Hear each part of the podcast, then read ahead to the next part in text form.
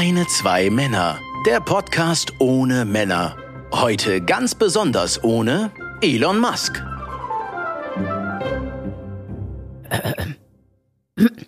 Das ist schön. Mach weiter.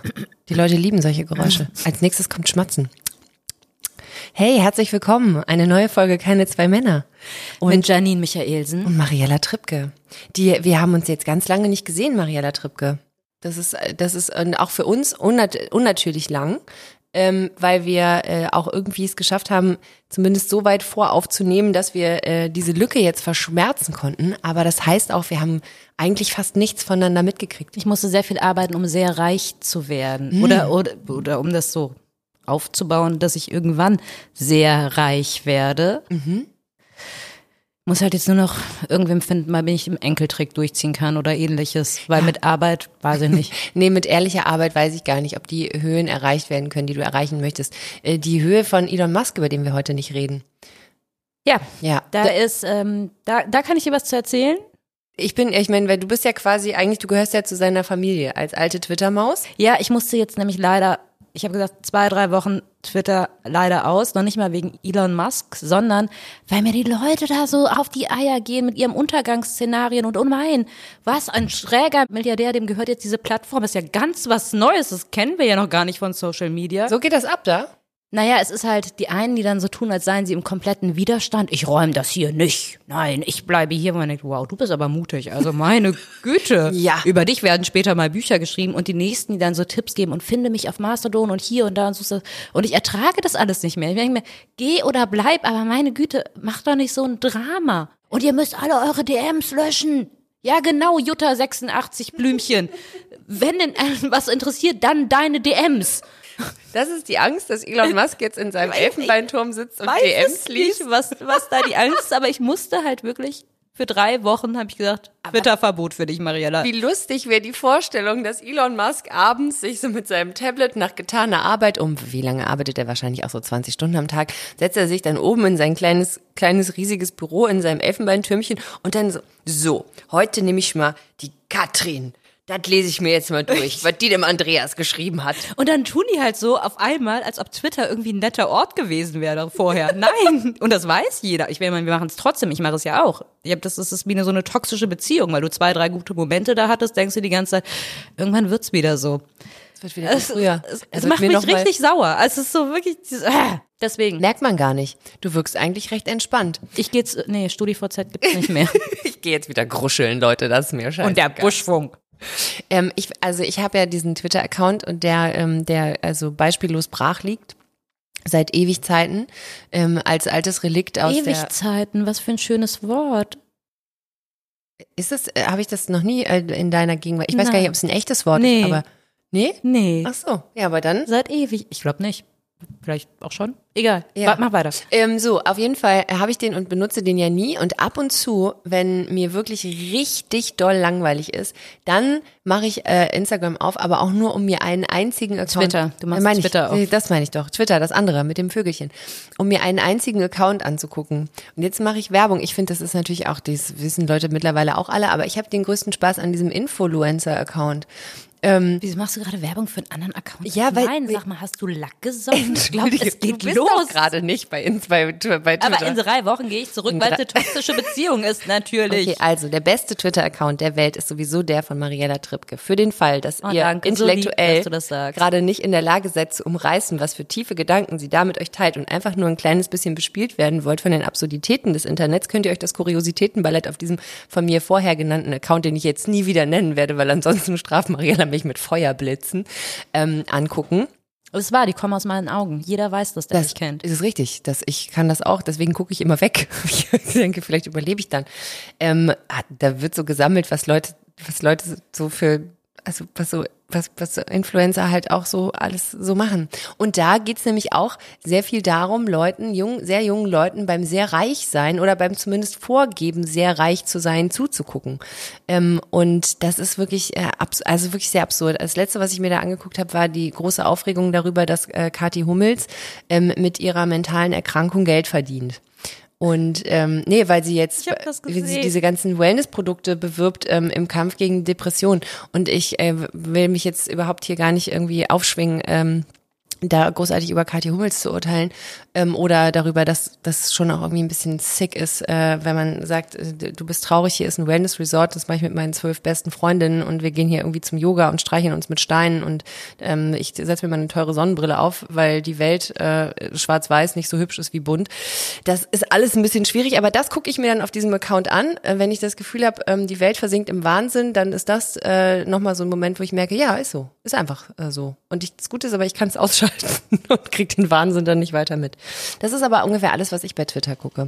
Ansonsten bin ich da nicht mehr. Ich habe da nur noch diesen Account. Ich habe jetzt aber auch schon mal drüber nachgedacht, ob ich den einfach lösche, weil Ja, ich oder den nicht gib mir den, du benutze. hast viel mehr Follower als ich. Ach so, ja, kannst du haben. Super. Kannst du, kannst du haben. Ähm, musst du nur Profilbild ändern.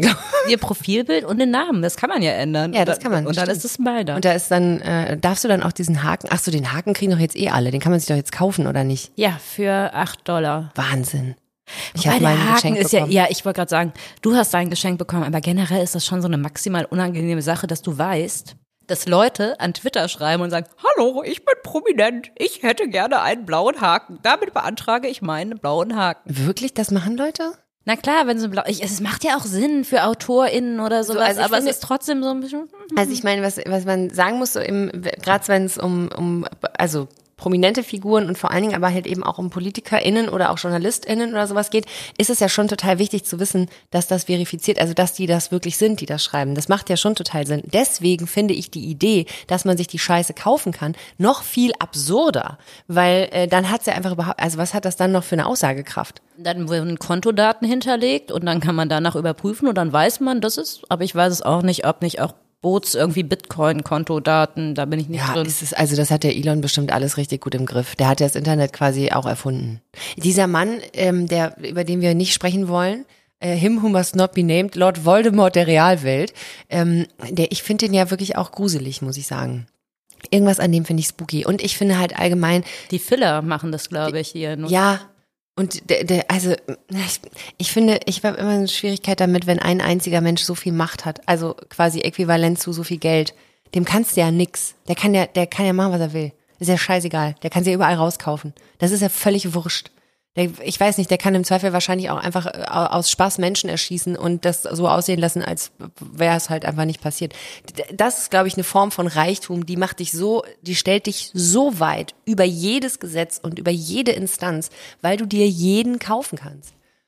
Da kommt doch keiner mehr und sagt hier, ähm, äh, sorry, aber da hast du hier falsch geparkt, äh, da hätte ich jetzt aber gerne mal äh, 15 Euro, ähm, weil du hier in der Parkverbotszone stehst und das ist mir scheißegal, ich kaufe die Straße. Das ist doch einfach, Würde ich auch gerne.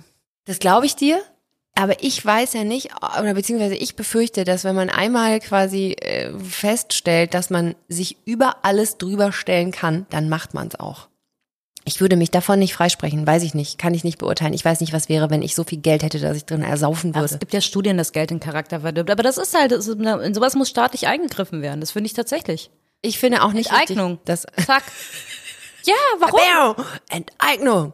Nee, ich, ich habe das Gefühl, ich wäre fein damit, wenn es so eine wenn es so eine Obergrenze gäbe. Man sagt so, alles, was du bis dahin, das ist deins und alles, was darüber hinaus Enteignen. geht, darfst du, nee, das finde ich nicht. Ich finde, man sollte zumindest mit ein, man sollte zumindest mit eingreifen dürfen, zu sagen so, ich, nee, ich möchte, dass das jetzt nicht äh, zwingend in die Regierung meines äh, Landes fließt, sondern ich möchte gerne, dass das stattdessen, weiß ich nicht, möchte ich gerne ähm, Simbabwe damit fördern oder so. Ich finde, da sollte man schon Mitspracherecht haben. Meinetwegen.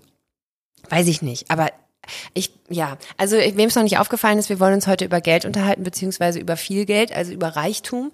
Und ähm, das, äh, weil wir uns einfach wahnsinnig gerne über Dinge unterhalten, von denen wir keine Ahnung haben. Wobei wir sagen müssen, das müssen wir wirklich sagen, ich glaube, ähm, mit dem, wie, wie wir verdienen, sind wir auf jeden Fall global gesehen sehr reich. Ne? Also das wollen wir jetzt mal. Nee, ich habe tatsächlich mal geguckt, ob ich reich bin, weil ähm, dadurch, dass ich ja nie Kohle hatte, aber meine Eltern haben es immer sehr gut verborgen, habe ich mal gedacht, ich bin doch jetzt reich, oder? Nee, bin ich tatsächlich nicht. Wann ist man denn reich? Weißt du das? Das müsste ich jetzt noch mal googeln. Ist es nicht irgendwie ab einem Jahreseinkommen von 150.000 Euro oder so? Ist man dann reich? Ich habe kein Jahreskommen. Nein, nein, aber ich überlege, ich 150.000 überlege Euro. gerade. Also ich meinte mit reich jetzt auch nicht offiziell bestätigt reich, aber ich habe mich gefragt, ob man, äh, es gibt doch, glaube ich, so ein, es gibt doch, glaube ich, so eine, Wobei ich finde, auch das Einkommen alleine kannst du eigentlich nicht mehr zählen, wenn du parallel feststellst, dass einfach alles das Dreifache kostet, du aber das Gleiche hast wie vorher, dann äh, relativiert sich ja auch quasi diese Reichtumsgeschichte. Aber das verfügbare äh, Nettoeinkommen für die Mittelschicht liegt zwischen 3.000 und 8.000 Euro für Familien und 1.500 bis 4.000 Euro für Singles. im Monat. Ja, okay, das ist reich. Das nennt man reich. Also das ist die Definition von reich. Nein, das ist die Definition von Mittelschicht. Ah, Mittelschicht. Okay, entschuldige. Ich wollte gerade sagen, weil ähm, Oh, guck mal, ist äh, 3.000 Euro netto viel? Ja, so Fragen hätte ich auch Ja, gestellt. aber 3000 Euro netto heißt ja quasi, wenn alles andere drumherum schon bezahlt ist, bleiben 3000 Euro für dich zum Leben übrig. Davon musst du aber natürlich, also jetzt stell dir mal vor, es ist 3000 Euro, möchtest in einer Großstadt mit deiner Familie in einer Wohnung wohnen, die mehr als 20 Quadratmeter hat, da bist du auf jeden Fall 2000 schon mal für Miete los. ja. Da geht's ja schon los. Also da ist dann, das kann ja nicht reich sein. Aber es ist tatsächlich so, dass ich mich schon reich fühle, weil ich jetzt, oder also in den letzten vier, fünf Jahren, hat es so angefangen, plötzlich Sachen, die ich außerhalb meiner Planung bezahlen muss, für mich keine völlige Katastrophe mehr bedeuten und ich äh, keine Panikattacke mehr bekomme, wenn die Waschmaschine kaputt geht oder die Gas- und Strompreise einfach. Finde ich auch nicht geil, aber Es ist nicht mehr so, dass es einen in Existenznot Genau. bringt. Ja, ich, das wäre für mich auch quasi die Definition von wann Geld, also die Sicherheit, die genug Geld für das Leben, das man führt, mit sich bringt. Gleichzeitig habe ich das Gefühl, weil ich auch, ich auch durch meine ganze Ausbildung und alles, ich habe immer, also ich hatte nie viel Kohle und äh, ich habe immer so minimalistisch gelebt, dass ich quasi, ähm, ich hatte mal Lebenshaltungskosten von, ich glaube, 600 Euro im Monat oder so. Meine erste Wohnung hat 185 Euro kalt gekostet. Das war so wo hast du denn gewohnt? in, Hamburg. Brandenburg? Nee, in Hamburg. Hamburg, am Äh, Ende. im, Im Dach von so einem Mehrfamilienhaus. Aber Hamburg ist doch auch so teuer, die Miete. Super teuer, aber ich meine, das ist auch leider fast 20 Jahre her, muss man sagen. Und, äh, und das war ein Zimmer, äh, 15 Quadratmeter mit einer Dachschräge drin. Also du konntest nur bis zur Hälfte des Zimmers aufrecht stehen. Ich hätte überall aufrecht stehen Und können. dann, nee, hättest du nicht. Glaub mir, die Dachschräge ging Ich auch nicht. bis zu meiner Kniehöhe. Also du musstest wirklich, das, das, und so viel kleiner als ich bist du, als du bist, bin ich, nee, so viel kleiner als ich bist du nicht. Ähm, und es gab ein kleines Badezimmer und dann gab's in der Ecke so eine Pantry-Küche. Weißt du, diese, wo man so zwei Türen davor machen kann, aber die hatte nicht mal mehr die Türen, weil äh, da wäre kein Platz für gewesen, die aufzumachen, weil ich musste irgendwo mein Bett hinstellen. Also war mein Bett gegenüber von meinem Herd. Und jedes Mal, wenn ich da drin irgendwas gekocht habe, hat meine komplette Bettwäsche nach Frikadellen oder sowas gerochen. Das ist richtig ekelhaft. In diesem kleinen Dachzimmer. Und ich hatte damals noch die wunderbare Idee, wie toll es wäre, wenn ich die ganzen Wände dunkelrot streiche. Damit ist das Zimmer auf Minimalgröße zusammengeschrumpft optisch. Und, ähm, und da aber auch ein bisschen verrucht. Super verrucht, ja. Ähm, und da habe ich, Und dann äh, hat immer so Räucherstäbchen an, oder? nee, ich habe nie Räucherstäbchen Gegen, die, gegen den Ich hatte- Frikadellengeruch. Ich hatte ein Fenster, das war so ein Dachkippfenster, das hatte ich dann immer auf, wenn ich gekocht habe und trotzdem ist es einfach. Aber äh, da hatte ich, glaube ich, Lebenshaltungskosten so von, ja, so vielleicht 600 Euro im Monat, die so, also Miete und äh, Krankenversicherung und ähm, und Essen und so, das äh, und das, aber das ist auch schon und ja und meine Schule hat wahnsinnig viel Geld gekostet. Ähm, dafür habe ich sau viel gearbeitet und ich seitdem habe ich immer das Gefühl, weil da auch damals wenn dann da so eine Rechnung kam, irgendwas ist kaputt gegangen, auf einmal musstest du 100 Euro für irgendwas bezahlen oder 80 und ich habe gedacht, fuck, fuck, fuck, scheiße, wie mache ich das? Für den Rest des Monats gibt's nur noch Toastbrot. Ähm, und aus der Zeit habe ich immer noch irgendwie so das Gefühl, ich, ich habe äh, ich, ich komme mit ganz wenig klar. Und das gibt mir irgendwie immer so eine Sicherheit, dass, äh, dass ich, ähm, das wird schon, ich komme schon irgendwie durch. Also ich muss mir Gott sei Dank irgendwie auch in erster Linie nur um zwei Menschen erstmal so substanziell Gedanken machen, eventuell vielleicht drei, aber ähm, aber das wird schon irgendwie hinhauen. Und deswegen habe ich auch nie so einen krassen Wunsch gehabt, so ähm, mir irgendwie ein fettes Haus irgendwann mal zu kaufen und da dann irgendwie mir ein dickes Auto vorzustellen und einen Pool oder irgendwie. Ich finde das alles schön, wenn das Leute haben, aber das war in meiner Welt immer nicht das, wofür ich irgendwie angefangen habe, Geld zur Seite zu legen. Ich bin ja eher so ein Mensch, der haut das dann raus, ne? Ich sag dann so, ey, cool, jetzt, jetzt aber dann jetzt alle Urlaub. Jetzt aber dann machen wir, aber dann mache ich jetzt erstmal irgendwie so. Ich da, also ich ja, ich bin, ich, jeder Finanzberater würde wahrscheinlich die Hände überm Kopf zusammenschlagen, wenn er sich mit mir über, über meine Art und Weise mit Geld umzugehen äh, auseinandersetzen würde. Meine erste Wohnung habe ich immer geteilt mit meinem damaligen Freund. Ähm, die war in Godorf. In Godorf, bei Ikea. Im Industriegebiet, ja, es ist quasi das Industriegebiet, so einer der letzten Stadtteile, die von Köln Die noch, noch- eingemeindet wurden. Ja. Schön ist es da. schön. Richtig schön grau. Da gibt's viele Schornsteine.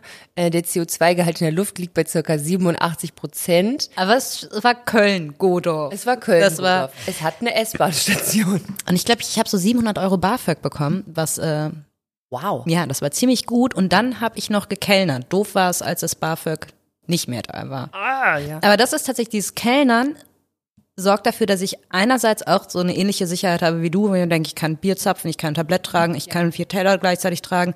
Kein Ding, ich kann immer irgendwas arbeiten, wenn diese Medienbranche irgendwann sagt, hau ab. Aber andererseits habe ich ja jetzt Kinder und dann denke ich mir, ich kann ja jetzt nachts nicht mehr, das war so einer der ersten Gedanken, als meine Tochter geboren wurde. Scheiße, jetzt kann ich ja nachts nicht mehr in Bars stehen. Das geht ja gar nicht. Wie soll ich denn mit Kind kellnern? Da muss der Also- Mann aufs Kind aufpassen, wenn du Kellnern Ja, okay, gehst. aber wenn der, also das habe ich damit eingegriffen, wie wenn ich mich trenne, wie schaffe ich es dann von- finanziell unabhängig zu bleiben und so weiter und so fort. Das ist so ein bisschen, äh, ja, das macht mir Sorge, aber die Kinder werden auch älter und vielleicht kann ich dann irgendwann wieder Ja, ich im glaube, Notfall ich kennen. glaub, das ist der Punkt bei mir, dass ich so denke, meine Tochter ist jetzt so alt, so steinalt, dass ich das Gefühl habe, okay, ich käme, ähm, ich, ich, ich würde was finden. Ich weiß jetzt nicht, ob ich zwingend unbedingt nochmal den Weg in eine Bar gehen wollen würde, aber ey, wenn es nicht anders ging, dann wäre es halt so. ich will das auch nicht machen. Ich hasse Kellnern. Ich hasse das ich wirklich. das nicht an der Bar, ich habe eigentlich ganz gern gearbeitet. Nein, Doch, das nein, nein, nein. ich. Mein, mein letzter Chef meinte auch zu mir, Mariela, irgendwann wird's dir, da wirst du es vermissen. Und ich habe gedacht, nein, werde ich nicht. Hast du nicht? Habe ich auch nicht. Nee, vermisst habe ich es auch nie. Aber ich fand's, also ich, wenn kein Essen involviert war, fand ich es okay. Ähm, was, ich, was ich nervig fand, waren so Restaurantgeschichten, das habe ich nicht so gern gemacht. Aber so an der Bar stehen, das mochte ich irgendwie gern. Aber ähm, irgendwelche Stammgäste, und das habe ich jetzt mit Absicht nicht gegendert. Ich hatte eine Gruppe von Männern, da habe ich in Münster in so einer Cocktailbar gearbeitet, die waren da jeden Abend und super nervig. Und einer von den Dudes hat halt ähm, gedacht, man freut sich ja viel mehr, weil er ist ja Stammgast, wenn er mir Kinderschokolade schenkt. Und ich mag keine Kinderschokolade. Kinderschokolade ist mir zu süß, statt Trinkgeld. Und dann habe ich irgendwann mal, habe ich irgendwann zu dem gesagt, ich weiß gar nicht mehr, wer er hieß, ich, Jürgen. Boah, Jürgen, du bist wie der nette Onkel vom Spielplatz, immer Schokolade dabei. Und dann hat, ist er nicht mehr gekommen und hat sich, hat sich über mich beschwert. Und danach- Aber es stimmte halt auch. danach hat Mariella aufgehört mit Kellnern. nee, habe ich nicht. Aber er ist worden. nicht mehr gekommen, wenn ich Schicht hatte. Der arme Jürgen. Ja, aber was soll das denn? Als ob ich Schokolade, wenn ich Schokolade will, dann kaufe ich mir die selbst von meinem Trinkgeld. Das ist richtig. Das ist richtig. Das, ich weiß, ich habe mal, meine Lieblingsmenschen waren immer die, die eine Rechnung von 19,90 hatten und dann 20 gegeben haben und gesagt haben, stimmt so, mit so einem gönnerhaften Grinsen, wo du wirklich dachtest, und ich habe irgendwann angefangen, denen die 10-Cent-Stücke auf den Tisch zu legen, weil ich es unverschämt finde. Also, wenn jemand sich schlecht bedient fühlt und den ganzen, den ganzen, die ganze Zeit den Mund nicht aufmacht, man kann ja auch was sagen, ne? aber man kann ja auch irgendwie sagen, wow, weiß ich nicht, finde ich irgendwie doof, die alte war blöd, das Essen war kalt, I don't know. Und dann gibt man kein Trinkgeld. Kann passieren, ist so. Auch in der Bar in Münster. Politikerin, sehr beliebt. Ich hasse sie. Deswegen, ähm, die war da schon ziemlich hohes Tier und war auch relativ häufig da mit ihrer Partei. Du hast Angela Merkel bekennt? Nein, nicht ganz so hoch. Aber schon, ähm, ja, Kennt man. K kennt man auf alle Fälle, ja. 10 Cent Trinkgeld, jedes Mal. Ey, das ist eine Und da hat sie schon irgendwie so ein Abgeordnetengehalt bekommen. Selbst bei ihrem Heiratsantrag, wo sie Burger gegessen hat und einen richtig widerlichen Cocktail getrunken hat, White Wedding, selbst als sie diesen Heiratsantrag bekommen hat, bei uns in der Bar, während ich Schicht hatte, gab es danach nur 10 Cent Trinkgeld. Ich finde es wirklich eine Frechheit. An alle, äh, also, ne, ich, mein Trinkgeld ist quasi was, das kann man, also zumindest als ich gekannt habe, das rechnet man mit ein. Man verdient in der Gastro nicht so wahnsinnig viel Geld. Ganz am Standardsatz. Jetzt haben wir einen Mindestlohn, den hatten wir damals nicht. Aber ich habe auch teilweise gekellnert für 6 Euro die Stunde. Oder für 8 Für Euro. 5,50 Euro habe ich angefangen. So. Und da, da rechnen alle, inklusive auch der Mensch, der dich da bezahlt, damit, dass man Trinkgeld bekommt. Und natürlich ist das irgendwie so ein bisschen auf die eigene Kappe, weil man muss halt seinen Job dann eben dementsprechend auch gut machen. Aber dieses, und ich habe total großes Verständnis dafür, wenn irgendwie, weiß ich nicht, wenn du siehst, da kommen irgendwie zwei Teenies rein und die gehen jetzt von ihrem Taschengeld irgendwie einen Milchshake trinken und dass die dir da keine 20 Prozent da drauf legen, ist ja vollkommen logisch. Aber wenn man dann diese, gerade diese Business-Geschichten und gerade wenn es dann auch mit Essen ist und mit Wein und die lassen sich das richtig was kosten und du weißt ganz genau, irgendeine scheiß Firma steht da hinten dran und zahlt äh, das Essen. Das ist nicht einer von denen, der aus, einer privaten Kasse bezahlt, obwohl er es wahrscheinlich sogar könnte. Lustig, dass man dabei nicht gendert, ne? aber ich habe das meistens mit Männern erlebt. Und dann gibt's diese gönnerhaften 10 bis 20 Prozent, äh, 10 bis 20 Cent hinterher. Da war ich kotzen können, wirklich. Das ist das allerletzte. Also dann gib lieber gar kein Trinkgeld, weil 10 Cent sind eigentlich ein Schlag ins Gesicht. Dann lass es lieber stecken und musst damit leben, dass du beim nächsten Mal einen Carbonara gespuckt bekommst. Weißt du noch, als wir beide und äh, zwei Freundinnen auch im weitesten Sinne Medienbranche, als wir zusammen essen waren und das nicht so ganz günstig Oh Gott, war und wir ja. das ganze Geld auf den Tisch gelegt haben und die Freundin, die bezahlt hat, warum auch immer, Die hat kein vergessen. Trink, ja wahrscheinlich kein Trinkgeld gegeben hat. Und dann saßen wir beide noch da. Und wir, Janine und ich waren die einzige auch, die früher in der Gastro gearbeitet haben. Und irgendwann kam der Kellner und hat, was hat er gefragt? Der hat uns gefragt, ob alles, ob alles okay war, ob wir zufrieden waren. Und wir waren so ganz erstaunt, weil der war wirklich zauberhaft, der hat einen super tollen Job gemacht. Und wir waren total happy und wir hatten tolles Essen. Und wir saßen da und waren so, ja, das war alles total super. Und dann guckt er uns mit großen Augen, ja, weil ich habe mich nur gewundert, so gar kein Trinkgeld. Und Gott im Himmel sind wir im Boden versunken vor Scham. Und ich habe hinterher äh, unsere Freunde, wir haben halt äh, zusammengeschmissen und ähm, und dann äh, hat einer mit Karte gezahlt so. Und äh, und ich habe dann angerufen und habe das erzählt und die war auch am Telefon. Ach, hast du? Ja, die war am Telefon. Oh Gott, oh Gott, wie unangenehm. Oh nein, wie peinlich. Das war das war richtig unangenehm. Aber das war super, dass er gekommen ist, weil wir hätten es einfach nicht gemerkt. Wir haben es einfach alle nicht auf dem Schirm gehabt, weil das dieses blöde Kartenzahlungsding, ähm, dass man einfach manchmal dann halt diesen Betrag zahlt und dann geht man einfach raus. Aber das war sehr unangenehm. Das war sehr unangenehm. Dafür hat er hinterher ein richtig horrendes Trinkgeld gekriegt. so, weil wir uns auch so geschämt wir haben. ich, haben. Beide, wir sind beide aus dem Geldautomaten gelaufen. Komm, wir nehmen Kredit auf. ähm, ähm, ich würde Ihnen einfach noch kurz das Haus mit überschreiben. Schulden schon abbezahlt, können wir da irgendwie. Ja, das ist ja auch krass, ne? Ich meine, das, äh, da habe ich das große Glück gehabt. Ich habe nicht das, ich habe kein normales BAföG bekommen. Ich habe dieses Schüler BAföG beantragt, weil ich quasi eine, ich habe eine Fachhochschulausbildung gemacht und die ist Schüler BAföG berechtigt gewesen. Und Schüler BAföG ist zwar gedeckelt, das ist ein Maximalbetrag, der ändert sich wahrscheinlich auch ständig, aber der war damals auch gedeckelt. Aber der, das große, der große Vorteil daran ist, man muss es nicht zurückzahlen. Das kriegt man geschenkt. Das sind, das waren damals, glaube ich, insgesamt 20.000 Euro, die halt über die Laufzeit der, der Zeit, in der du in der Schule bist, ausgezahlt wird. Bemessen sich natürlich genau wie das BAföG auch am Einkommen der Eltern und so weiter und so fort. Und, ähm, und das muss ich nicht zurückzahlen. Und da habe ich auch nur gedacht, ey, wenn ich mit den, mit diesen 20.000 Euro Schulden mit Anfang 20 aus dieser Ausbildung rausgegangen wäre und eigentlich die nächsten Jahre erstmal damit verbracht hätte, das zurückzuzahlen. Also das, äh, das Prinzip äh, mit dem äh, hundert, hunderttausende amerikanischer StudentInnen ähm, quasi in ihr Leben starten, nämlich erstmal äh, hier die ganzen äh, Uni-Schulden irgendwie aufzuhäufen. Da bin ich echt froh, dass ich da drum rumgekommen bin. Ich hatte mal so einen überzogenen Dispo. Da hat mir, da war ich auch so Anfang 20 und brauchte ganz dringend Geld. 1500 Euro brauchte ich und ich hatte die nicht.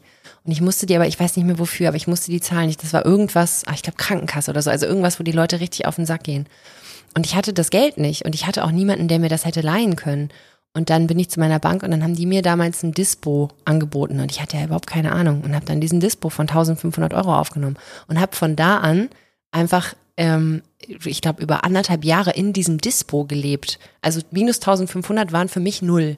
Das haben ähm, viele so gemacht, Ja. aber ich habe das nie so gemacht, weil mich das wahnsinnig gestresst hat. Ist auch also furchtbar. richtig- Ich hatte ja eh schon, wusste diese BAföG-Schulden, dann habe ich zwischendurch, hatte ich ja noch so einen KfW-Studienkredit, aber es ist auch Gott sei Dank nur ein Semester. Junge, Junge. Und das war so, äh, nee, das will ich nicht, das Fand's kann ich auch. nicht. Also das war so, wenn ich mal so um 100 Euro überzogen habe, hat mich das schon emotional völlig fertig gemacht. Und ich dann, kann ich eine Extraschicht machen? Ist jemand krank? Kann ich für irgendwem einspringen? Allein die Tatsache, dass auf dem Kontoauszug unten ein Minus vor diesem Betrag steht. Und halt vor allen Dingen diese, diese, ähm, diese Dispo-Geschichte, wo du ja einfach eigentlich, wenn du was abbezahlst, eigentlich nur die, die Zinsen abbezahlst. Also du bist ja eigentlich die ganze Zeit nur dabei, dieses Minus zu halten. Das war wirklich furchtbar. Also diese, ähm, diese, dieses Rumgeknapse. Und ich meine, da war ich irgendwie, alleine für mich verantwortlich irgendwie als junge Frau, die parallel halt einfach arbeiten konnte, soweit es irgendwie ging, wenn die Zeit es zugelassen hat. Ähm, und das ist ja, und das ist ja quasi eigentlich noch eine relativ luxuriöse Situation, nur für dich alleine verantwortlich zu sein. Wenn du jetzt überlegst, wie viele Menschen in, für wie viele Menschen das die Lebensrealität ist, die aber parallel zu Hause noch drei Kinder haben und in irgendeiner äh, kleinen Wohnung äh, wohnen und irgendwie versuchen, auf die Füße zu kommen und aus diesem System nicht rauskommen. Und dann siehst du, wie sich irgendwelche äh, ikonisierten Popstars Autos für 30 Millionen Dollar kaufen. Und dann fragt sich doch wirklich, wie, wie kann das sein, dass diese perverse Form des Reichtums, also dieses andere Extrem, ähm, dass das einfach so, das existiert einfach. Aber ich glaube, da musst du so einen Hang dafür haben, weil selbst wenn ich jetzt richtig, richtig reich wäre, richtig, richtig reich, du kennst mein Auto, es ist so eine kleine Schrottklitsche, die heißt aber Lucy und ich habe sie sehr lieb diese, ich glaube, ich komme noch aus den 90ern, diese kleine Schrottklitsche würde ich mir auch dann, oder würde ich auch dann haben, wenn ich Fantasti tausende Millionär, keine Ahnung, wie viel Geld hätte, wenn ich absolute Millionärin wäre. Weil es mir so am Arsch vorbeigeht. Glaube ich nicht. Ich glaube, du würdest dir ein verlässlicheres Auto besorgen. Die ist super verlässlich, die Lucy. Wir haben wir noch nie hängen lassen. Es regnet rein. Das habe so. ich jetzt festgestellt. Vielleicht lasse ich das mal machen. Ja, gut. Naja, also ich meine, das, das, ich kann es halt nicht beurteilen. Ich habe in meinem Leben noch nie auch nur annähernd äh, so viel Geld gehabt, dass ich mir hätte überlegen können, was ich mir damit unnützes Großes kaufe. Also sowas wie eben das ist ja nicht das Einzige, das ist ja nicht deren Familienauto. Wir brauchen jetzt endlich mal eine Karre, damit wir die Kinder in die Schule fahren können, sondern das ist, wir haben noch einen Platz in der Garage frei, neben den 85 Karren, die da drin stehen. Jetzt holen wir uns noch mal eine für fucking 30 Millionen Dollar. Ich meine, das ist so viel Geld, das kann ich mir gar nicht vorstellen. Und das Einzige, ich habe dieses Auto mir angeguckt, ich habe, äh, ich habe, es ist ein roter, es ist ein roter Rolls-Royce und der hat ein Cabrio und der hat hinten drin, wenn man wenn man den Kofferraum, der geht nicht so auf wie normale Kofferraumsituationen, nämlich man kann so eine Lade hochklappen, sondern der geht quasi rechts und links geht so ein Flügel hoch und da ist ein Picknickkorb drin und du kannst hinten kannst du so einen Sonnenschirm ausziehen und den aufspannen. Also es ist einfach auch nur ein lächerliches Auto. Und das kaufst du dir für fucking 30 Millionen Euro. Dieses Auto gibt's zweimal auf der Welt. Zweimal und du kaufst dir das. Was, also was, wie satt muss man sein? Wie, wie sehr muss man alles haben, dass man denkt, ach Mensch, heute ist Dienstag, was mache ich dienstags? Können wir mal ein Auto kaufen. Aber was würdest du dir kaufen, wenn du so richtig viel Geld hättest? Ähm, ein, ein Haus in Portugal. Ein Haus in Portugal. Ein Haus in Portugal mit einem riesigen Grundstück. Und dann würde ich da drauf mir einen kleinen Zauberland bauen, mein eigenes kleines Klimasland. Ich will ja einfach. Meine Mutter sagt auch immer, ja, investiert doch mal in ein Haus und das ist gut. Und die ist wirklich, die hat sich, die und mein Vater haben sich wirklich den Arsch abgearbeitet dafür, dass sie ein Haus haben konnten. Die haben mhm. das gekauft und dann haben die nebenbei noch, also so viel zu der Geschichte. Früher konnte sich jeder auch nur mit einem Gehalt ein Haus kaufen. Ja. Nein, die haben beide gearbeitet und dann hatten die noch beide Nebenjobs. Mama als Avon-Beraterin, Papa als Tapezierer um dieses Haus zu kaufen. Die ist total drin in diesen, kauft euch ein Haus, bitte kauft euch ein Aber ich will überhaupt gar kein Haus kaufen. Ich möchte mich nicht so festbinden. Ja. Ich habe Kinder und bin verheiratet. Ja, ich glaube, für mich ist das bedeutet das nicht festgebunden zu sein. Für mich bedeutet, also für mich würde das quasi bedeuten, ich hätte einen Ort, also ich hätte einen Ort, auf den ich quasi zuarbeite und den ich jetzt schon für mich nutze. Ich würde ja nicht nach Portugal ziehen. Sofort. Aber wenn du richtig viel Geld hattest, dann könntest du ja auch ständig in Portugal ein anderes Haus mieten. Ja, will ich aber nicht. Ich hätte gerne was, was ich da lassen kann, wenn ich irgendwann nicht mehr bin ich fände es einfach total schön, was zu haben, was ich mir so machen kann, wie ich das gerne hätte. Und ich brauche da jetzt kein Dolby Surround Kino drin und ich muss da jetzt auch nicht meinen 30 Millionen Euro Jack irgendwo in meine, in meine doppelstöckige Garage bauen, sondern ich hätte irgendwie Bock auf so ein, äh, auf so ein, ich habe einfach so ein richtig geiles Zuhause gemütlich mit so einer mit so einer ich habe mir ich habe mir vielleicht mal ein paar Häuser angeguckt da unten. Da gibt's so da gibt's so geile alte Bauernhäuser und die stehen dann auf so Orangenplantagen und so. Stell dir mal vor wenn man das einfach dann dann hätte man das da dann könnte man das irgendwie bewirtschaften und dann könnte man da irgendwie sich so ein kleines ein kleines Nirvana bauen. Ich fände es total geil und ich könnte trotzdem noch irgendwo anders abhängen. Und das andere was ich machen würde wenn ich richtig viel Geld hätte wir haben letztes Jahr äh, zusammen mit mit Freunden im Urlaub gesessen und einer von uns äh, spielt äh, Lotto Und der spielt immer diesen super irgendwas Jackpot. Der spielt seit 100 Jahren Lotto. Und er ist der festen Überzeugung, er wird irgendwann gewinnen. Irgendwann knackt er so einen riesigen Jackpot. Und dann war mal wieder so weit, und da waren wieder zig Millionen in diesem Ding drin. 104 Millionen Euro, genau. Und wir saßen im Kreis und wir waren fünf Leute. Er und wir waren noch vier andere, offensichtlich, wenn wir fünf waren insgesamt. Und ähm, er hat jeden von uns irgendwie Zahlen aussuchen lassen und hat gesagt, wenn das diesmal funktionieren sollte, er behält die 100 und die vier, die teilen wir untereinander auf. Jeder von uns kriegt eine Million. Ja, geil. Eine Million, wenn man die jetzt so. Und da haben wir auch überlegt, was wir damit machen würden. Und ich habe gesagt, ich würde, glaube ich, ähm, ich hätte Bock auf so eine richtig geile, langsame Weltreise. Ja, das würde ich auch. Das würde ich sofort machen. Da hätte ich richtig Bock. Und da bräuchte ich nicht mal eine Million für. Da bräuchte, kommst du Ja, ich weniger glaube, rum. vielleicht, wenn man die, das große Kind aus der Schule rausnimmt und dann sagt, man nimmt jetzt irgendwie noch Hauslehrer so mit. Ja, wirklich. Vielleicht Ja. dann schon. Ja, muss man ja. Das fände ich, sowas fände ich geil. Aber ich meine, das ist, äh, das ist der, der, der Dude von Patagonia, der hat doch irgendwie irgendwann vor kurzem, also der, der quasi ähm, Gründungsvater und äh, immer noch Head-Off, der ist jetzt auch mittlerweile schon wahnsinnig alt. Und Patagonia ist ja diese nachhaltige, funktionale Kleidung, so Outdoor-Kleidung und auch wirklich schweineteuer. Kenne ihn. Ist das Ähm, Jack Wolfskin für noch besser Verdiener? Das ist, also Patagonia ist wirklich top-notch-Shit. Das ist einfach auch wahnsinnig gutes Zeug und auch wirklich so für extreme ähm, Lebenslagen, wettertechnisch und äh, temperaturmäßig und so. Vielleicht könnten die mal für Obdachlose. Der hat, äh, der hat ähm, irgendwann gesagt, ich, ich krieg's nicht mehr ganz zusammen, wir haben jetzt genug Geld verdient. Ab jetzt wird jeder Euro, der mit dieser Firma verdient wird, äh, fließt in, ich weiß nicht welches gemeinnützige Projekt. Also der überschreibt alle Gewinne seiner Firma, weil der Typ ist natürlich auch loaded, klar. Aber ähm, der hat für sich, glaube ich, den Punkt gefunden zu sagen, ich habe jetzt genug. Ich habe jetzt genug und alles das, was hiermit jetzt noch erwirtschaftet wird, das geht weiter in, und ich müsste das Aber jetzt das ist die recherchieren. Frage. Da musst du aber, glaube ich, schon sehr, sehr charakterstark sein, dass du nicht, ähm, also dass du diese Grenze ziehen kannst und nicht sagst, weil Mehr. in meinem Kopf macht es halt auch keinen Sinn, dass so Leute wie jetzt, weiß ich nicht, Elton Musk. Elon Musk oder Jeff, Jeffrey Bezos. Jeffrey Bezos. Also warum braucht man immer noch mehr? Aber ich bin jetzt natürlich auch nicht in dieser Situation. Es gibt ja diese, es gibt ja Studien, ähm, in denen man sich mit dem Ansatz beschäftigt, dass je mehr du hast, desto größer ist deine Angst davor, das zu verlieren. Also ab einem gewissen Punkt geht es nicht mehr um den Erhalt deines Reichtums, sondern um die Steigerung, weil du das Gefühl hast, es darf auf gar keinen Fall weniger werden. Das ist, glaube ich, auch, da, da schalten irgendwelche Synapsen im Gehirn um. Und werden so neu verknüpft. Ja, wahrscheinlich. Da kommt so ein Dollarschein im, im Gehirn rum und vielleicht liegt es aber auch einfach daran, dass man sich natürlich in dem Moment, wo man in die nächste Gehaltsklasse aufsteigt, in, in so einem Niveau, hast du ja auf einmal auch mit ganz anderen Leuten zu tun. Und dann siehst du, also ich meine, ähm, dann siehst du, was quasi noch möglich ist. Wir gucken so auf die Kardashians, das haben wir, äh, also, äh, und denken uns, Alter, die sind ja einfach fucking loaded und sind sie natürlich auch. Und äh, gleichzeitig sind sie im Vergleich zu Elon Musks und Jeff Bezoses und weißt du nicht, wie sie, sind die ja kleine Kirchenmäuse.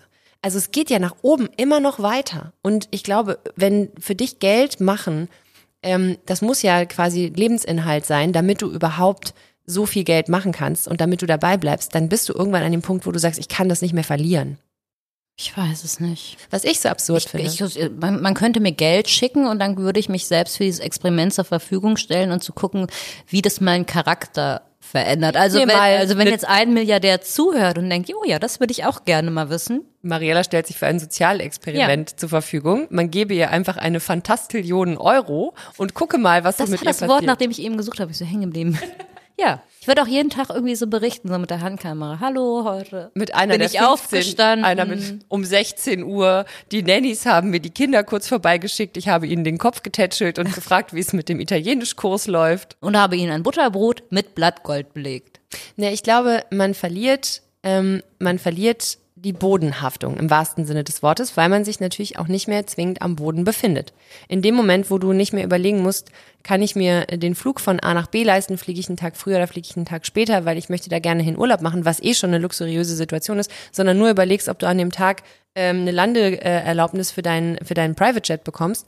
Äh, in dem Moment hast du nicht mehr mit den Problemen zu tun, mit denen mit denen andere Menschen zu tun haben. Und je weiter du auf dieser Kohleleiter nach oben steigst, und es gibt ja diese diese komischen Summen, diese Grenzwertsummen, wo man sagt, die erste Million ist die schwerste, weil mit der ersten Million kannst du die zweite verdienen. Irgendwann verdient Geld Geld. Und solange du aber noch an dem Punkt bist, dass du Geld verdienen musst und nicht dein Geld Geld verdient, ähm, solange hast du es mit anderen Leuten und auch mit anderen Situationen zu tun. Und wenn du einmal diesen Punkt überschritten hast, dann kannst du schon gar nicht mal mehr wirklich, ich gibt doch diesen schönen Gag, weil kostet ein Liter Milch? 10, 15 Euro. Leute, die einfach nicht, keinen Bezug mehr haben, weil sie gar nicht mehr selber in den Supermarkt gehen und nicht wissen, was ein Pfund Butter kostet.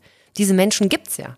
Und das sind halt vor allen Dingen auch gar nicht so wenige. Und die haben aber das Geld, ähm, was, es gibt doch diese ganzen komischen Rechnungen. Wenn einer sein Vermögen auf alle Leute aufteilen würde, dann hätte jeder Mensch x Hunderttausende von Euros. Das muss man sich ja nun mal vorstellen. Dass es einfach Leute gibt, wenn die ihr Geld an die Welt verteilen würden, hätten die immer noch was übrig und jeder Mensch auf der Welt hätte genug Geld. Wenn du der Mensch bist, da, da geht's ja nicht mehr darum, ähm, ob deine, ob deine ähm, Sekretärin den Mindestlohn verdient oder nicht, weil du gar nicht weißt, was Mindestlohn ist, ist dir einfach alles auch scheißegal. Und du hast mit den Leuten nicht mehr zu tun, die kommen ja auch nicht mehr an dich ran. Du benutzt ja dein Geld auch dann, um dich von diesen Menschen abzuschirmen. Dann hast du auf einmal irgendwelche Securities, dann wohnst du in irgendwelchen komischen Abge, dann bist du ja auch, du bist ja auch ein Ziel. Du hast dann auf einmal, wirst du wahrscheinlich paranoid, hast Schiss, dass Leute kommen und, weiß nicht, deine Kinder entführen, weil sie dein Geld haben wollen. Dann bunkerst du dich ein, dann holst du dir Securities, dann machst du dir einen Zaun ums Haus, dann machst du dir einen Bunker unters Haus. Und äh, dann verlierst du, glaube ich, den Zugang also wir reden immer noch über diese super, super Reichen, verlierst du den Zugang zu den Menschen auf der Straße und dann bist du vielleicht, weiß ich nicht, irgendein Popstar und einmal im Jahr setzt du dich in dein Privatjet und fliegst nach Malawi und guckst dir irgendein Projekt an, das von dir gefundet wird und ich will es gar nicht kleinreden, das ist wichtig, dass solche Leute sowas machen, aber da bist du ja auch nicht, da trittst ja auch nur kurz raus aus deiner Blase und gehst mal irgendwo hin, wo es richtig weh tut, um danach dich wieder in deinen gepolsterten Jet zu setzen und zurück zu deinem nächsten Super Bowl-Auftritt zu fliegen. Ich wäre auch gern reich. Das ist alles, was ich da raushöre. Ich glaube ja, also ich weiß gar nicht, ob es. Also super reich, weil wie gesagt, ich habe ja schon festgestellt, ich finde, ich bin eigentlich reich. Ich frage mich, ob man, ob man auf einem legalen Weg, wenn man wirklich einfach nur richtig ordentlich arbeitet, überhaupt so reich werden kann, wie, wie reich diese Menschen da sind. Weiß ich nicht. Ich weiß nicht, ob es, ob, ob es ohne, dass du mal eine andere Abbiegung genommen hast. Und ich meine, am Ende des Tages, die zahlen naja, ja auch keine Steuer. Ich habe ja diese Tante. Stimmt, du hast ja diese Tante. Ich habe diese Tante. Ich habe diese sehr reiche Tante. Ich habe eine sehr reiche Tante, die ist ähm, aus dem gleichen Schoß geschlüpft wie meine Mutter. Nicht in Italien, die ist schon in Deutschland zur Welt gekommen, aber halt auch äh, Kind von italienischen Gastarbeitern. Und die hat mit ihrem Mann zusammen die haben sich schon immer sehr für Fitness interessiert, ein Fitness-Imperium aufgebaut. Die waren am Anfang, ich weiß noch, früher hat die in so einer Einzimmer... Ist mit Carmen Geist verwandt? Einzimmerwohnung gewohnt und hatte noch nicht mal so eine, sondern so eine Kochplatte. Und ich war super gerne bei der, weil ich sie immer so muggelig fand. Zwischendurch haben die auch in einem Fitnessstudio geschlafen, wo die beide gearbeitet haben. Und inzwischen super reich, weil die ich weiß gar nicht, ob ich das so erzählen darf. Oder weil die irgendwie irgendwelche Produkte, die es die in Deutschland noch nicht so bekannt waren, hierhin und dann verkauft haben und weiß ich nicht. Nein, nein, äh, Kettlebells heißt Ah ja, so? Kettlebells, das sind diese Gewichte, das sind ja. diese Gewichtskugeln, mit denen Und dann hat die aber wohl auch immer noch investiert. Also so völlig angstfrei, weil sie gesagt hat, naja, ich wusste ja, wie es ist, am Boden zu sein. Und das meine ich nämlich. Ich glaube, das, das wäre im Zweifel auch mein Angang und auch deiner, weil ich glaube, die Art und Weise, wie man aufgewachsen ist und auch wie man zu Geld gekommen ist. Ich glaube zum Beispiel, geerbtes Geld gibt sich viel leichter aus als selbstverdientes Geld. Ich, geschenktes Geld werde ich viel schneller los als selbstverdientes Geld. Ähm, das Aber das war ja dann als sie dann ja was hatte zum Investieren, genau. hat sie da ja trotzdem gesagt, komm, ja, rein da, scheiß drauf. Ich glaube auch, weil du weißt, dass es im Zweifel, also du hast zwar dieses Geld, und das ist auch super und du bist auch froh, dass du das irgendwie gepackt hast, aber du weißt, du fällst insofern weich, als dass du auf was zurückfällst, was du einfach kannst. Hätte ich auch. Ich fände super scheiße. Ich würde das wahnsinnig, ich würde die Sicherheit, die ich habe, wahnsinnig ungern verlieren. Ich weiß aber, ich käme klar, zumindest aktuell.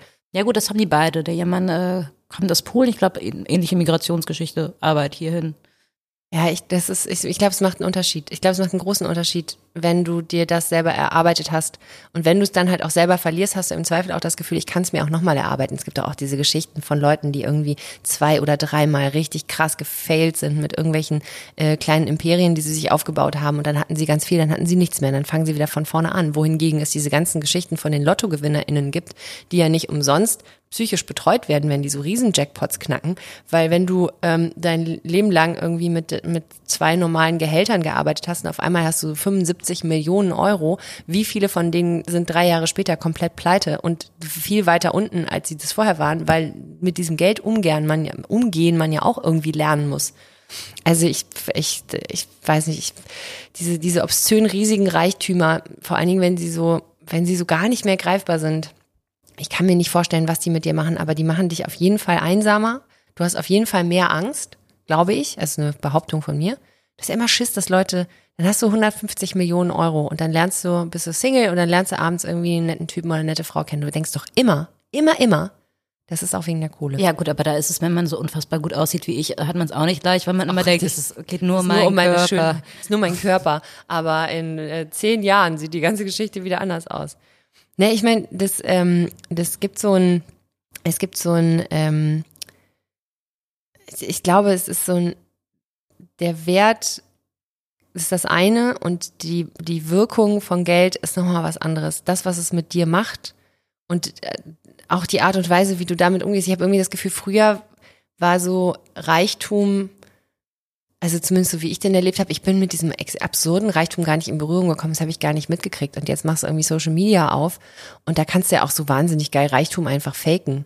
Aber ähm, da wird ja eigentlich auch proklamiert, dass jeder 20-Jährige eigentlich seine erste Million schon im Anschub haben müsste, weil man kann ja so easy Geld verdienen. Wie oft mir bei Instagram irgendeine Tante entgegenschreit, mit diesen drei einfachen Tricks kannst du bei Instagram Millionärin werden oder irgend so ein Scheiß. Ja, aber das war immer schon, es musste schon auch immer Kapital da sein. Und das, da hat's ja schon aufgehört, weil ich einfach keins hatte.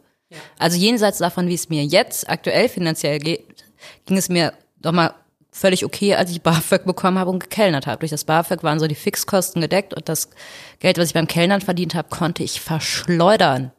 Die Millionen. Die Millionen.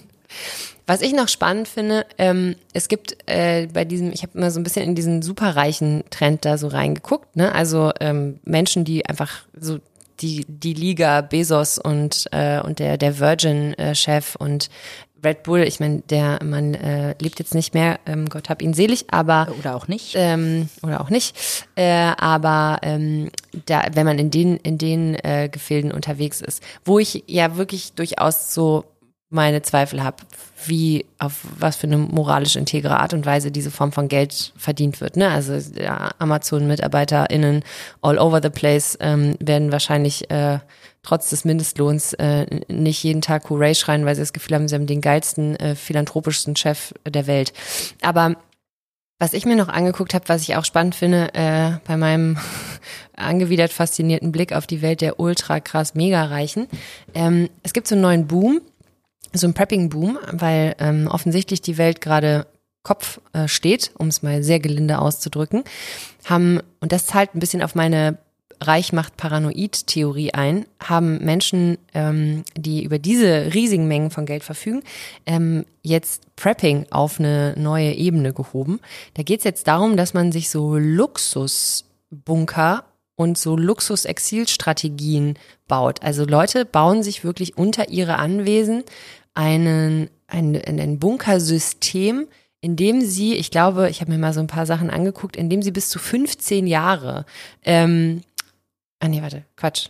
Die bauen sich so Bunkersysteme, ähm, in dem man bis zu einem Jahr quasi komplett autark leben kann, inklusive Sicherheitsteam, äh, Koch, Köchin, Personal, das ganze Bums, alles quasi eine Etage unter die Erde verlegt, kannst du dir, ähm, kannst du dir so ein so ein Bunker für äh, die, die harten Zeiten bauen mit mit Frischwassertanks, mit Wasser, mit äh, Luftwiederaufbereitungsanlage. Der ganze Kram. Es gibt so eine Messe, die heißt äh, Life Changes, Be Ready. Achtung, sie ist natürlich in Texas. Wo sollte sie auch sonst sein? Und da kannst du dir, ähm, kannst du dir angucken, wie du dir quasi so ein, so ein Sicherheitssystem ähm, für den Backlash, wenn er denn dann kommt, irgendwie unter deinem Anwesen aufbauen kannst.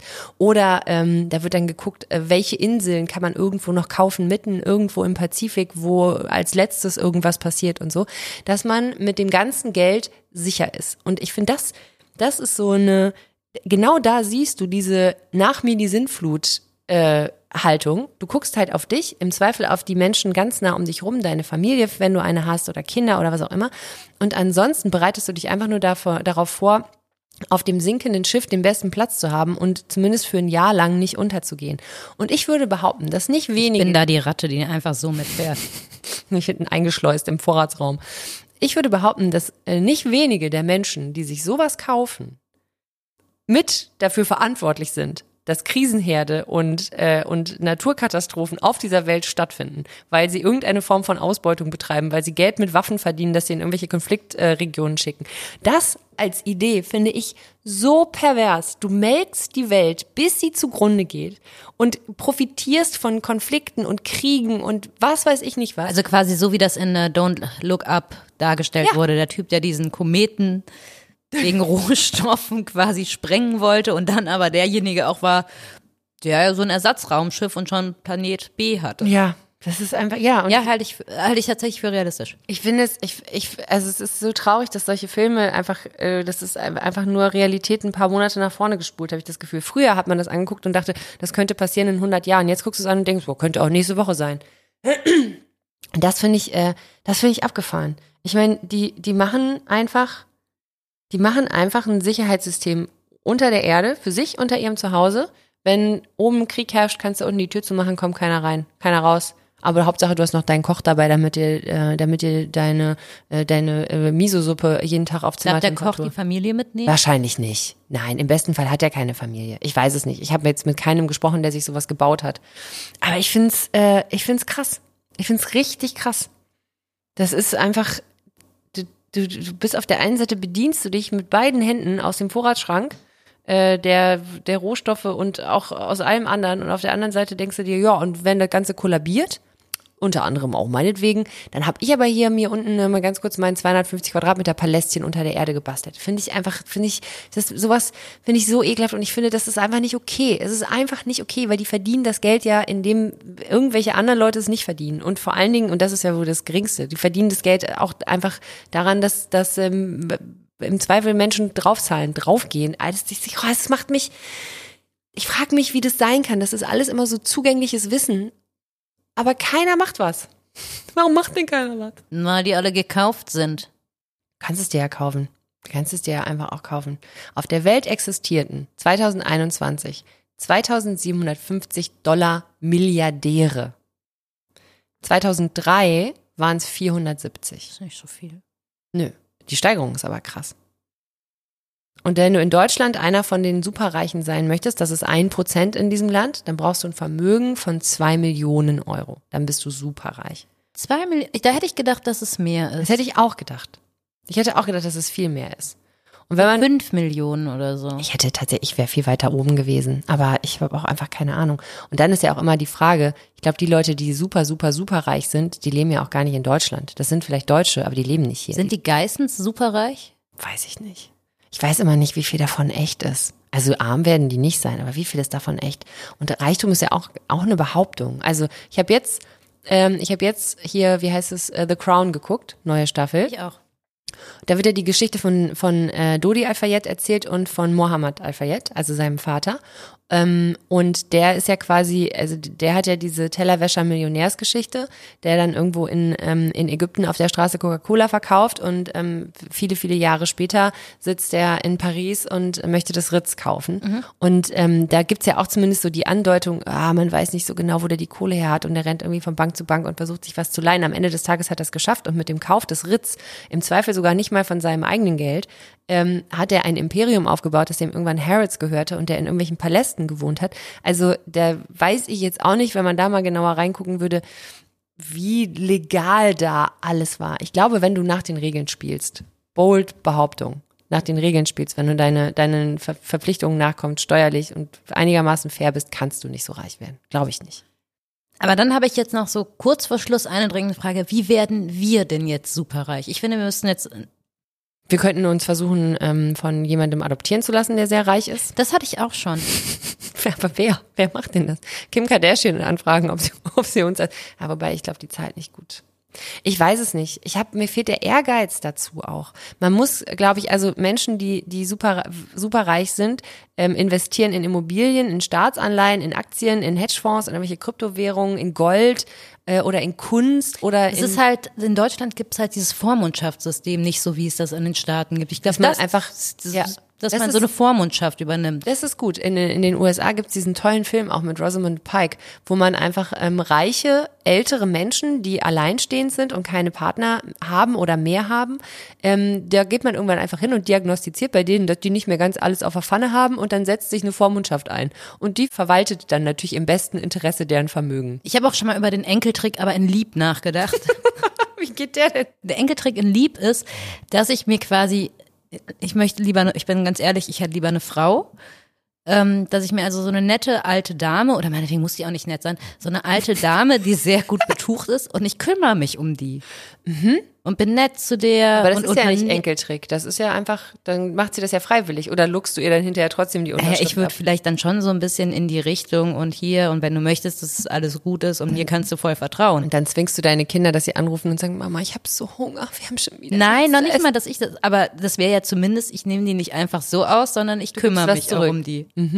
Stell mal vor, dann am Ende, du bist bis zum Ende Und dann hat die mich super verarscht. dankbar, super dankbar und dann spendet sie all ihr Geld in einem Tierheim. Und sagt, das war der Oma-Trick, Mäuschen. Und, aber du kriegst aber so, du kriegst sowas mit, mit, mit so einem persönlichen Wert. Du kriegst ihren größten Besitz, das ist aber so ein altes Buch. So ein altes Buch, das sie als Kind immer gelesen hat, Der kleine Prinz oder so, aber in der Erstausgabe und das schenkt sie dir, weil das wird deiner warmen Seele am gerechtesten. Mit Geld kann ich nicht bezahlen, was du für mich getan hast, Mariella, deswegen schenke ich dir mein Lieblingsbuch. Das fände ich lustig. Mariella hat schon 20 Jahre ihres Lebens investiert, vertrauensbildende Maßnahmen mit einer Multimilliardärsgroßmutter. Ach, wunderschön. Hey, für weitere Tricks zum Sparen und Reichwerden, fragt auf jeden Fall nicht uns. Aber sagt es uns, wie werden wir richtig, richtig reich? Ich glaube ehrlich gesagt nicht, dass, also, ich weiß Ey, nicht. komm, vielleicht weiß das jemand hier. Das kann natürlich sein. Du kriegst jetzt, kriegst bei Social Media. Aber jetzt du bitte nicht mit so Bitcoins oder Nee, so. du das kommst will mit ich so- auch gar nicht verstehen. Du wirst jetzt angefragt für so für diese Schneeball-Schemes, weißt du? Dann kommst du, ja, aber wenn du äh, 200 von diesen äh, Gurkenschwämmen verkaufst und zwar an Leute, die dann 1000 von denen verkaufen, verdienst du das Geld, was die einnehmen. Und du musst nur 5000 Euro einmal investieren. Dann werde ich eher auch Avon-Beraterin. Oh Gott, oh nee, Aber das das gibt's nee. Gar nicht mehr, ne? Ich, bestimmt gibt's das noch. Ja. Oder du könntest so Sextoys-Partys machen, dann fährst du auf dem Land von, von Ort zu Ort und verkaufst Nee, dann würde ich, schlüpfrige ich und Tupperparty, dann würde ich Tupperparty. Ich bin auch wirklich traurig. Ich dachte, ein wichtiger Teil des Erwachsenen-Daseins ist es, dass man auf Tupperpartys eingeladen wird. Hm. Und mich hat einfach wirklich noch nie jemand auf eine Tupperparty eingeladen. Das ist, aber das spricht mehr für als gegen dich. Aber es ich. enttäuscht, enttäuscht mich auch ein bisschen, weil ich will, kann das ja immer noch absagen und sagen, nee, das ist nicht mein Ding. Aber ich möchte gern zumindest gefragt werden, weil ich bin bald 40. Liebe Hörende, wenn ihr das hört und ihr seid Teil einer Tupperparty-Gesellschaft, tut mir den Gefallen und ladet Mariella zu eurer Tupperparty. Ich werde ein. wahrscheinlich nicht kommen. ich werde dafür sorgen, dass sie kommt, denn jetzt hat sie es hier schon so breit angekündigt, das muss sie es auch wahrnehmen. Und dann möchte ich, dass wir eine ganze Folge darüber machen, wie Mariella sich auf dieser Tupperparty gefühlt hat. Und was du seitdem alles eintupperst und ob du seitdem einen großen Vorrat von Frikadellen bei dir zu Hause im Kühlschrank in deiner eigenen Tupperware hast. Das ich habe ja, meine Tuppersammlung äh, bestand aus den Schüsseln von Vapiano, aus den To-Go-Schüsseln. Die geben langsam den Geist aus. So, merkt ihr, hier ist wirklich, hier ist wirklich Notstand. Bei Mariella ist tuppertechnisch Notstand. Es braucht dringend Hilfe. Ich kann dir zum Schluss noch äh, kurz sagen, ähm, der sympathische äh, Roman Abramowitsch, wir kennen ihn alle, ein, ein netter Typ von nebenan, ähm, hat die teuerste Yacht der Welt.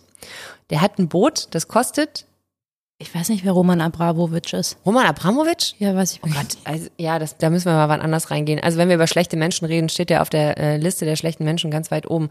Ähm, das ist ein, ein Multimilliardär, der hat unter anderem kauft er sich Fußballvereine, wie andere Leute sich neue Socken kaufen. Das ist jetzt ein bisschen polemisch übertrieben von mir dargestellt.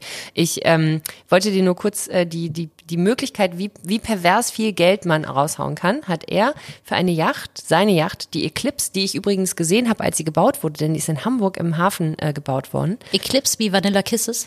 Eclipse wie ähm, Sonnenfinsternis wahrscheinlich. Hieß das nicht auch Eclipse, hieß Vanilla Kisses? Nee. Diese Deo-Reihe? Nee, Vanilla Kisses war nicht, Vanilla Kisses war 8x4. Nee. Nee? Nee. Ich hatte auch Vanilla Kisses, aber es hieß nicht Eclipse. Ich werde das, äh, also 8x4 war es auf keinen Fall. Egal, Entschuldigung. Gut, Vanilla Kisses. Danach riecht's, glaube ich, auf äh, Roman Abramowitschs Yacht, denn der sieht irgendwie aus, als hätte er keinen besonders guten Geschmack. Auf dieser Yacht gibt's einen Nachtclub, ein Kino, ein Casino und ein Raketenabwehrsystem, was man halt so braucht, wenn man unterwegs ist auf dem Mittelmeer an der Côte d'Azur. Und dieses Schiff kostet 700 Millionen Euro. Das ist die teuerste Yacht der Welt. Das kann man einfach mal kurz sacken lassen. Googlest du gerade Roman Abramowitsch? Nee. Eclipse. Erklär. 8 mal 4. So viel Information. Und Mariella sucht sich raus, dass sie wissen möchte, wie das schrecklichste Deo der 90er Jahre Impuls. Impuls. Impuls. Impuls, Eclipse, Potato, Potato, das eine, das, Das andere. äh, Spice Girls Deo von denen roch sehr gut. die haben ein Spice Girls Die Deo hatten so eine. Spice Girls die- Special Edition. Ich glaube Schmuck. Ah, wenn du, nee, nicht Schmuck. Wenn du fragst, wie du reich werden kannst, Kosmetik. Frag, guck mal, alle, Rihanna beispielsweise ist mittlerweile eine der reichsten Frauen, ähm, die man sich vorstellen kann. Und nicht mit ihrer Musik, hauptsächlich, damit hat sie natürlich auch sehr viel Geld verdient, sondern mit ihrer Make-up-Linie. Selena Gomez, ultra viel cool. Kylie Jenner, das ist, die verdienen einen Rotz voll Geld mit Make-up. Sollen wir so Cremes anrühren? Nein. Aber du kannst das gerne machen. In deiner kleinen Hexenküche. Kannst du diese kleine, kleine Tiegel voller Creme anrühren. Und dann, wenn die ersten Beschwerden kommen, dass Menschen Hautausschlag oder sowas haben, dann kannst du dich mit, da musst du schon ein sehr gutes äh, Anwaltsteam hinter dir haben, Anwältinnen-Team hinter dir haben. Mal einfach eine Rechtsschutzversicherung. Fantastisch. Damit haben wir eigentlich alles geklärt. Liebe Leute, ähm, wir äh, träumen jetzt weiter, wie wir Mariella äh, reich machen können. Wobei ich nicht genau weiß, wie gut das ist, wenn du so richtig reich bist. Das ist auch Glaubst die, du nicht, ich wäre eine gute Macht Reiche? Ich weiß es nicht. Ich weiß. Ich glaube, du würdest auf jeden Fall so Dinge anschaffen, wo ich denken würde, lustig. Sinnlos, aber lustig. Und dafür wiederum wäre es man, äh, wär's, wär's eigentlich mal, das wäre mal ein Versuch wert. Also, deswegen mein zweiter Shoutout heute. Liebe MilliardärInnen, falls ihr noch eine Ziehtochter sucht, an der ihr so ein Sozialexperiment wie Geld den Charakter verdirbt durchführen könnt, Mariella Trippke-Knollmann stellt sich gerne zur Verfügung, verprasst eure Kohle und ihr dürft zwischendrin mal Blut abnehmen und gucken, was das mit ihrem Testosteronspiegel macht. In diesem Sinne, Guter Deal. gute Nacht, guten Tag, guten Mittag oder guten Morgen. Tschüss. Tschö. Das war Keine zwei Männer mit Mariella Trippke und Janine Michaelsen. Redaktion und Schnitt Kaleidos 4. Keine zwei Männer ist eine Produktion der Panther Sounds.